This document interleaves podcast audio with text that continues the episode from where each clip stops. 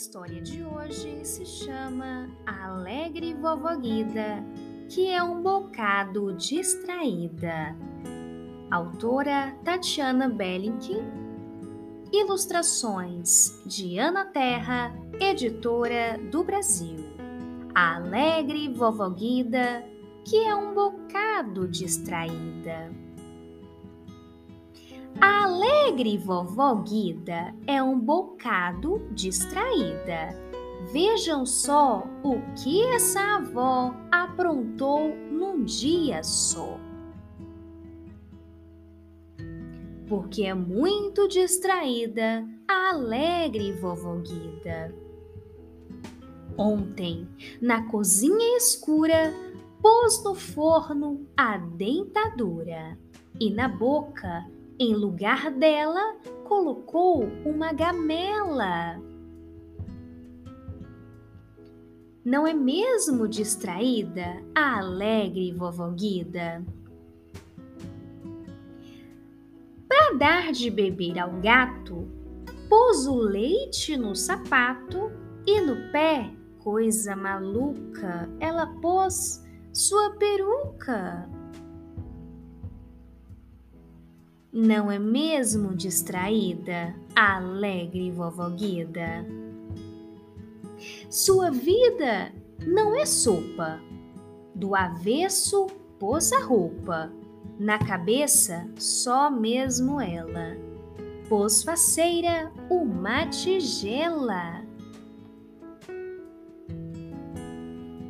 Não é mesmo distraída, alegre vovó Guida? Para descer até o subsolo, pôs um queijo a tiracolo e a bolsa com a carteira ela guardou na geladeira.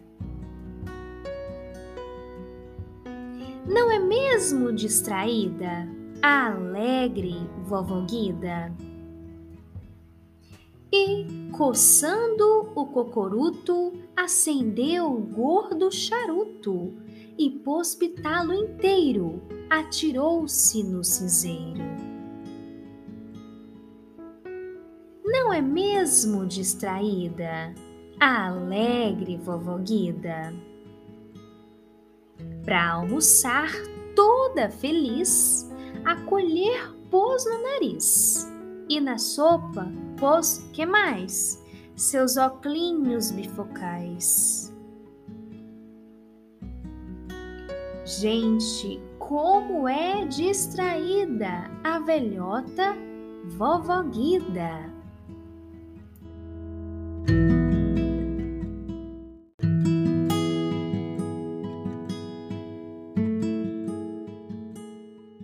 Neste momento, nós vamos dar início de uma forma diferente, compreendendo o significado de algumas palavrinhas faladas na história. Distraída. Distraída é quando alguém se distrai facilmente, não consegue prestar atenção por muito tempo, se dispersa. Então, a vovó Guida, que era o nome dela, se distraía muito fácil. Não conseguia prestar atenção por muito tempo. Outra palavrinha, bocado é um bocado distraído, distraída. Bocado é o mesmo que um pouquinho. Então ela é um pouquinho distraída, dispersa. Outra palavrinha que talvez surja dúvida. Gamela. Gamela é uma vasilhinha, um pote para fazer salada. É um utensílio doméstico. Então, quando diz que ela trocou os lugares da dentadura e da gamela, quer dizer que a dentadura foi para o forno e a gamela, que deveria ir, não foi. Então, outro fator que nós vamos observar neste livrinho são as rimas. Professora Laiana, e o que são rimas? Rimas são todas as palavrinhas terminadas com o mesmo som. Vamos observar.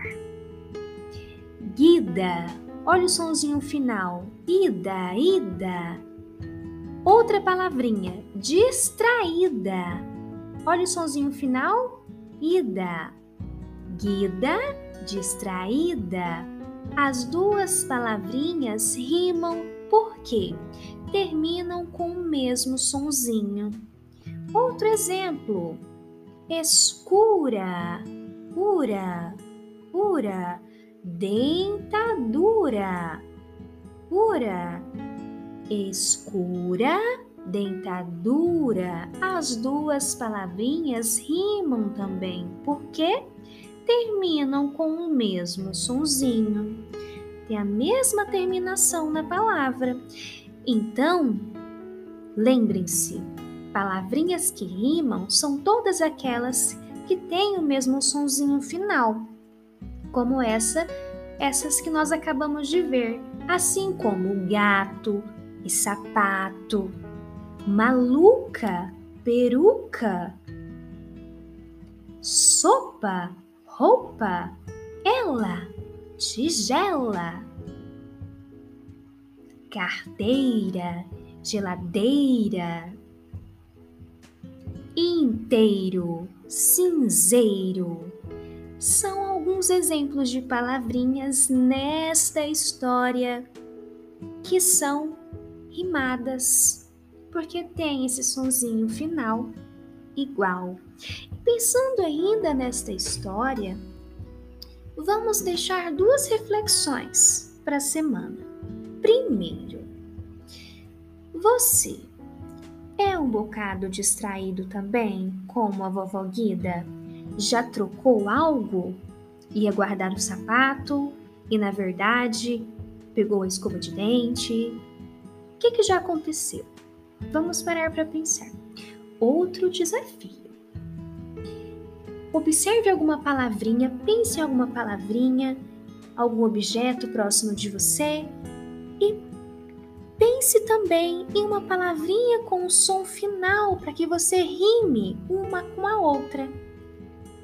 Por exemplo, imagine que eu tenho uma bola perto de mim. Bola, sonzinho final, bola.